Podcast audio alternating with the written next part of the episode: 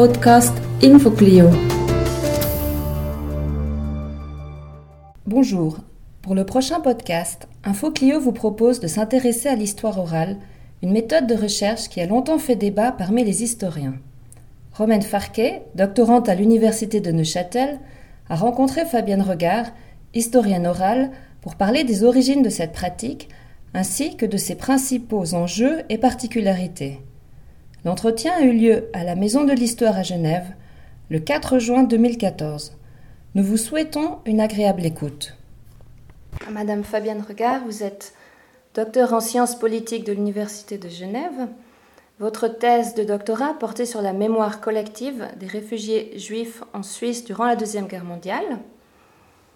Vous étiez également chargé d'enseignement à l'Institut universitaire de hautes études internationales à Genève vous animiez un séminaire sur les sources audiovisuelles de l'histoire. Vous étiez également responsable du département d'histoire orale au CHERSA, le Centre historiographique d'études et de recherche sur les sources audiovisuelles. Vous avez également assuré la coordination scientifique d'Archimob, le plus grand projet d'histoire orale en Suisse à ce jour, qui a réuni 555 témoignages filmés de personnes racontant leurs souvenirs de la Deuxième Guerre mondiale en Suisse. Actuellement, vous travaillez à l'Institut universitaire Elie Wiesel à Paris et enseignez sur les conséquences de la Shoah dans notre société d'aujourd'hui. Bonjour. Bonjour. Tout d'abord, euh, pouvez-vous définir ce qu'est l'histoire orale? Alors l'histoire orale, ça a l'air simple. On a deux mots, on a le mot histoire et le mot oral. En fait, en français, le mot histoire est un mot qui n'est pas simple. Parce qu'en anglais, on a story et history. Et en fait, quand on parle d'histoire orale, on parle en fait de trois choses complètement différentes. La première chose, c'est un processus. C'est-à-dire qu'on va prendre un projet d'interview. En général, quand on parle d'un projet d'histoire orale, c'est qu'on va recueillir un certain nombre d'interviews sur un sujet. Donc ces interviews n'existent pas dans la nature. Donc il va falloir qu'il y ait un désir et un projet euh, avec des hypothèses de départ euh, de la part d'un historien. Donc c'est euh, une enquête. Ensuite, l'histoire, c'est l'histoire qui est racontée par le témoin. Donc là, c'est une sorte de produit brut et dans un troisième temps, on va avoir euh, le processus d'analyse des témoignages. Donc en fait, on pourrait dire qu'il y a trois parties. Une partie qui est le projet, une partie qui est la réalisation du projet concrète et la matière première, et une troisième partie qui serait l'analyse des données à partir euh, donc, euh, de ce que connaît l'historien et des points qu'il aimerait éclaircir. Et pouvez-vous nous parler des origines de l'histoire orale? Alors il y a trois points de vue. Il y a un point de vue archivistique euh, qui est assez important au niveau de l'histoire orale. Euh, je reviendrai là-dessus tout à l'heure par rapport à la première génération au XXe siècle des historiens oralistes qui travaillent autour de l'Université de Columbia en 1948 dans une perspective qui est purement euh, archivistique. Euh, c'est au moment où on se rend compte que peut-être que les hommes politiques euh, ne disent pas tout, ne laissent pas tout de traces par écrit, et donc qui se téléphonent par exemple, et en particulier que se sont-ils dit pendant la conversation téléphonique? Ils n'ont pas laissé peut-être de brouillons ou de notes prises comme ça. Donc on va essayer de faire des interviews en leur promettant tout ce qu'ils veulent, c'est-à-dire le secret, aussi longtemps qu'ils sont en vie, ou peut-être même 100 ans après, ou 200 ans après, ou 20 ans plus tard. Donc l'objectif est d'obtenir le plus d'informations sur les movers and shakers, des gens qui ont le pouvoir politique, euh, afin qu'ils puissent laisser une trace et qu'un jour peut-être on puisse avoir la vérité avec un grand V sur ce qui s'est réellement passé.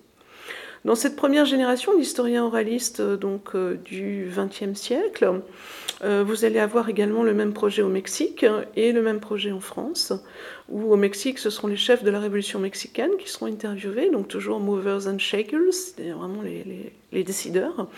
Et au niveau français, ce seront les chefs de la résistance qui vont être d'abord interviewés.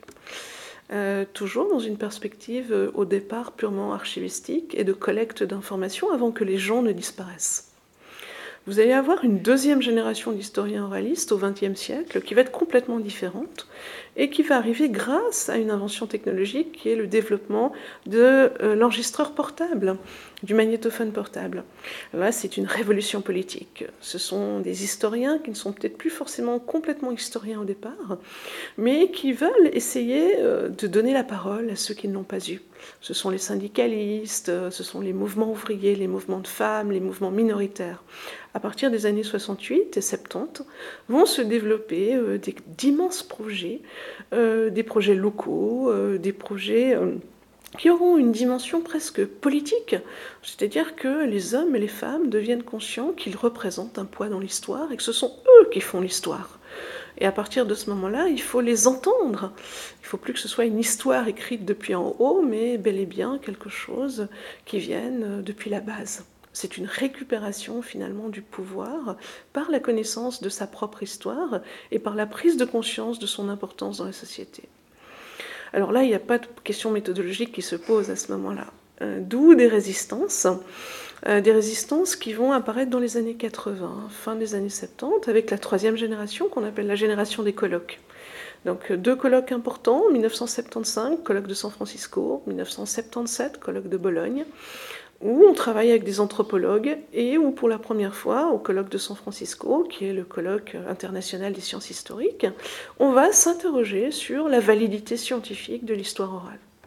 Et à partir de là, va s'ouvrir toute une pensée, une réflexion sur qu'est-ce que l'histoire orale avec euh, trois grandes tendances aux États-Unis. Une première tendance autour de Alice Kessler euh, Harris, qui dit que, attention, celui qui raconte une histoire n'est pas historien.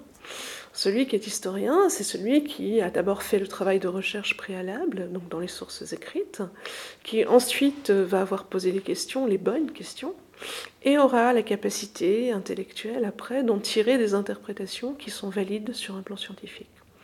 Alors il y a des gens qui ne sont pas tout à fait d'accord avec cette interprétation-là, et c'est par exemple un grand homme comme Terkel, qui est un journaliste américain, qui a travaillé sur la Grande Dépression, Stud Terkel, et qui lui a comme c'est un, expert dans l'empathie c'est un expert qui a des trucs incroyables pour faire des interviews. Par exemple, il oublie de brancher le magnétophone. Donc, euh, il fait une super interview pendant une heure, et puis au bout d'une heure, il s'aperçoit qu'il n'a pas branché son magnétophone. Et là, il recommence, et cette, euh, cette sorte de complicité qu'il va créer avec son interviewé va faire que tout à coup, il aura un discours complètement différent. Donc, le premier discours qui n'avait aucun intérêt parce qu'il avait été un discours préparé, construit, etc., va disparaître au profit d'un discours vrai, un discours personnel, un discours d'homme à homme. Donc cette deuxième, deuxième interprétation sur euh, l'histoire orale, c'est une histoire plus journalistique. C'est-à-dire euh, vraiment euh, l'homme qui va tout de suite faire une interview et tout de suite l'utiliser. On n'est plus dans une perspective archivistique, on n'est plus dans une perspective de long terme, mais de court terme. Et puis on a évidemment l'histoire africaine avec Jeanne Van Zina, qui a utilisé dès ses débuts l'histoire orale. Il n'y a pas le soupçon qu'on a, nous, en Occident, euh, dans certains pays, contre l'histoire orale, dans l'histoire africaine, tout au contraire. Donc euh, Jeanne Van Zina va, va, créer des, cours de formation pour les historiens africains sur les méthodologies donc, euh, de l'histoire orale. Cette troisième génération est très importante et très intéressante et elle va voir le développement de l'histoire orale à la fois comme méthode, à la fois en même temps comme structure et surtout l'utilisation pédagogique dans les écoles. Donc les profs d'histoire, les profs de, de, géographie euh, vont commencer à utiliser l'histoire orale avec leurs élèves qui vont interviewer leurs parents, leurs voisins, etc. Développement aussi de l'histoire locale alors ça, euh, ça va se développer aussi en Suisse, en particulier en Valais, euh, autour de la famille Pernoud. Euh, donc Jean Pernoud et sa femme vont créer un petit centre d'histoire orale en Valais et vont faire un maximum d'interviews dans différentes vallées et donc dans différents villages. c'est plutôt de l'histoire locale, de l'histoire régionale, euh, qui a une valeur exceptionnelle puisqu'on n'a pas de source pour connaître la vie euh, donc, euh, et la spécificité de, ces approches. ils seront également entourés par des étudiants ou des chercheurs qui travaillent sur la langue, sur les patois, sur les langues locales. C'est ce qu'on va appeler les ethnolinguistes, qui vont beaucoup, beaucoup, beaucoup, évidemment, travailler en histoire orale. Euh, ensuite, euh, à part ça, en Suisse, euh, donc cette deuxième génération est quasiment absente puisqu'en général, on ne fait pas vraiment confiance à l'histoire orale. On s'interroge sur la validité scientifique des œuvres qui sont, qui sont produites.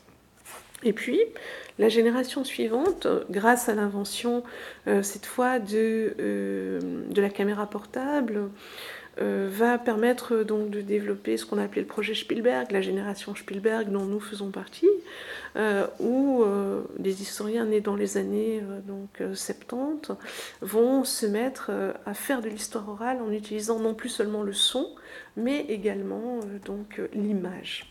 C'est très important puisque au niveau donc euh, d'une communication, les mots ne représentent que 7% d'un message, 30% à peu près pour le son, et puis les 60 et quelques pourcents qui restent, c'est bien sûr la gestuelle, le corps et tout ce qu'on peut quand même presque prendre avec l'image. Cette dernière génération, celle à laquelle on appartient, est en train également de se développer par rapport à des thématiques. Donc les thématiques qui intéressent actuellement, sont surtout des thématiques sur l'identité, sur les traumatismes, sur les questions politiques comme le retour à la démocratie, je pense en particulier aux pays de l'Est, euh, donc après 89, et puis euh, je pense en particulier à la révolution arabe, euh, donc il y, y, a moins de temps.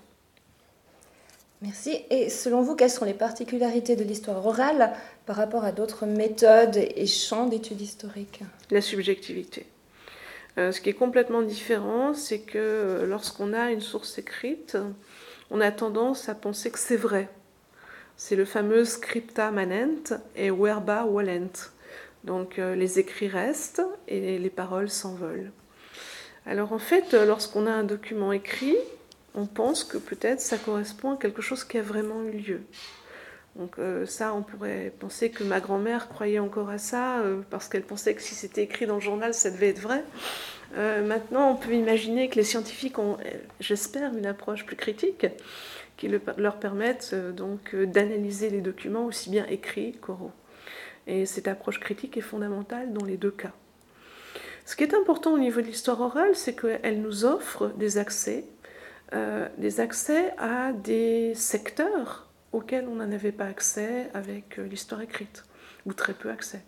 Donc c'est par exemple le domaine de la subjectivité c'est par exemple le domaine des points de vue, euh, le domaine euh, donc, euh, des rêves, le domaine des représentations du monde et surtout le domaine de la mémoire. Donc je parle de mémoire collective et de mémoires individuelles.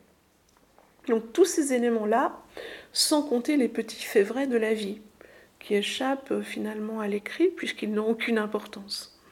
Mais malgré tout, euh, ces petits faits vrais de la vie nous donnent un puzzle avec des pièces supplémentaires pour avoir une vision plus claire de ce qu'a pu être une réalité ou une vérité. Dans les années 80, on a vu une concurrence entre le monde de la mémoire et le monde de l'histoire. Maintenant, je crois que c'est dépassé et que maintenant, on est passé à l'histoire de la mémoire. Et donc, euh, l'histoire de la mémoire a permis euh, de faire un lien qui soit un lien intelligent, un lien qui permette euh, donc de non pas simplement s'opposer, mais essayer de comprendre quelles pouvaient être les, les conséquences en fait de l'histoire sur la mémoire et les conséquences de la mémoire sur l'histoire, l'histoire en cours. Concrètement, pouvez-vous nous donner des exemples provenant du projet euh, Archimob? Oui, bien sûr. Le projet Archimob, c'était un immense projet né d'un rêve, rêve euh, donc euh, d'un réalisateur, d'un cinéaste, Frédéric Gonzette, qui a, contacté des historiens et des archivistes afin de faire un programme interdisciplinaire et d'avoir un maximum d'interviews d'hommes, de femmes et d'enfants qui ont vécu la mobilisation en Suisse. C'était un projet extraordinaire. Au début, on n'était pas sûr que ça marcherait. On a lancé des appels au public, on n'avait pas un franc. Et finalement, tout a réussi. C'est-à-dire que l'engouement a été fabuleux. Nous avons bénéficié d'une période aussi où les gens avaient envie de parler. Ils avaient envie de se justifier ils avaient envie de donner leur interprétation de ce qui s'était passé en Suisse pendant la Deuxième Guerre mondiale, alors que eux se sentaient accusés aujourd'hui par de jeunes historiens. Donc il y avait une sorte de guerre des générations et de guerre des mémoires. Et en fait, de faire de l'histoire de la mémoire nous a permis de dépasser cette guerre des mémoires et d'obtenir des informations extrêmement intéressantes sur non seulement ce qu'ils ont vécu, mais également la manière dont ils percevaient nos interprétations d'aujourd'hui. Et en quoi l'oralité rend-elle ces sources différentes des sources écrites? Alors elles sont complémentaires. Je crois qu'il n'y a pas une source qui est meilleure que l'autre. On ne vit pas dans un monde de l'écrit qui serait opposé à un monde de l'oral. Et je pense que de toute façon, ces questions-là se sont posées dans les années 70, 80 et 90. Maintenant, c'est dépassé. Maintenant, on en est vraiment euh, autre part. Euh, et, je pense que euh, cette opposition entre l'écrit et l'oral est quelque chose qui était dans une crainte de l'impact de la subjectivité de l'historien. Puisque l'historien est à la base de la création de la source en histoire orale, il faut également travailler sur sa propre subjectivité. Alors qu'on a l'impression que lorsqu'on travaille sur un document écrit, on peut faire euh, l'impasse sur qui on est, sur quelle est notre formation de base, quelles sont nos origines, que font nos parents, que font nos grands-parents, quel est l'héritage culturel ou les héritages culturels dont nous sommes porteurs. Alors qu'en fait, tous ces éléments-là, lorsqu'on fait de l'histoire orale, on ne peut pas en faire l'économie. C'est-à-dire que la présentation qu'on va faire de nous-mêmes au départ de notre projet donnera d'une part des résultats au niveau de l'interview complètement différents, puisque la personne à qui on aura présenté notre projet, à qui on aura présenté qui on est, sera capable de nous offrir la même chose de son côté. Il ne faut pas penser qu'on arrive, qu'on branche le magnétophone et puis que la personne va donner tout, tout, tout. On repart et on en fait ce qu'on en veut chez nous, dans notre tour d'ivoire, avec une liberté totale d'interprétation. L'histoire orale, c'est avant tout une aventure humaine. C'est une aventure de rencontre. C'est une danse qu'on va faire à deux. Mais pas seulement à deux. C'est une danse qu'on va faire parce qu'on appartient chacun à des cercles de mémoire collective différents. Et ça, c'est intéressant. Parce qu'on va apporter à nos questions une mémoire. On va rencontrer une autre mémoire. Et ensuite, on va encore retravailler sur ces interprétations en partant sur une autre approche qui sera une approche scientifique. Ce que j'appelle approche scientifique, c'est d'abord la critique des sources. Mais la critique des sources, telle qu'on l'a fait, critique interne et critique externe. Donc une critique interne en histoire orale, c'est la non-contradiction à l'intérieur même de l'interview, ce qui est très important. Et euh, afin de voir aussi peut-être le déni ou bien euh, quelque chose qu'on n'a pas pu nous dire. Alors c'est pas seulement du déni, parce que quand on parle de déni, ça peut être euh, volontaire ou involontaire. On parle plutôt de déni involontaire. Euh, quand on doit raconter une vie, on est obligé en une heure de faire des choix. Donc en fait, on ne peut pas raconter tout ce qui s'est passé de A à Z. donc il faudra que l'intervieweur puisse orienter aussi l'interviewé en fonction des points qui l'intéressent particulièrement. Et selon vous, quel sera le rôle de l'histoire orale dans l'avenir des recherches historiques? Alors je pense que dans l'avenir, on n'aura bientôt plus que l'histoire orale, euh, étant donné qu'on est dans l'ère de l'hypertextuel. Et c'est grâce à Internet aujourd'hui euh, que euh, on le voit déjà au niveau de l'utilisation de l'histoire orale en classe. Moi, j'enseigne en université, mais je vois que des amis et des collègues qui enseignent au niveau donc, euh, euh, de la Matu ou du lycée utilisent déjà des sites comme les sites de la Fondation Spielberg, ou dans les sites de la Fondation Spielberg, vous avez pour les enseignants des possibilités euh, de faire faire des montages et des films aux élèves eux-mêmes pendant les heures de classe, à partir des interviews, mais pas seulement à partir des interviews, à partir également des textes d'historiens, afin de mettre une contextualisation historique et chronologique au récit, et en même temps d'ajouter des éléments d'archives qui ont été scannés, numérisés, qui sont à disposition des étudiants et des élèves, afin qu'ils puissent construire leur propre film. Donc l'apport hypertextuel va permettre de liquider, j'espère, toutes les critiques qui ont eu lieu à l'égard de l'histoire orale, qui auraient été autistes vis-à-vis des sources écrites. Donc à partir du moment où on a une technologie qui nous permet de mettre ensemble l'ensemble de ces données, maintenant il faudrait que toutes les sources écrites soient numérisées comme l'ont été les sources orales. Madame Fabienne Regard, je vous remercie pour cet entretien. Merci beaucoup.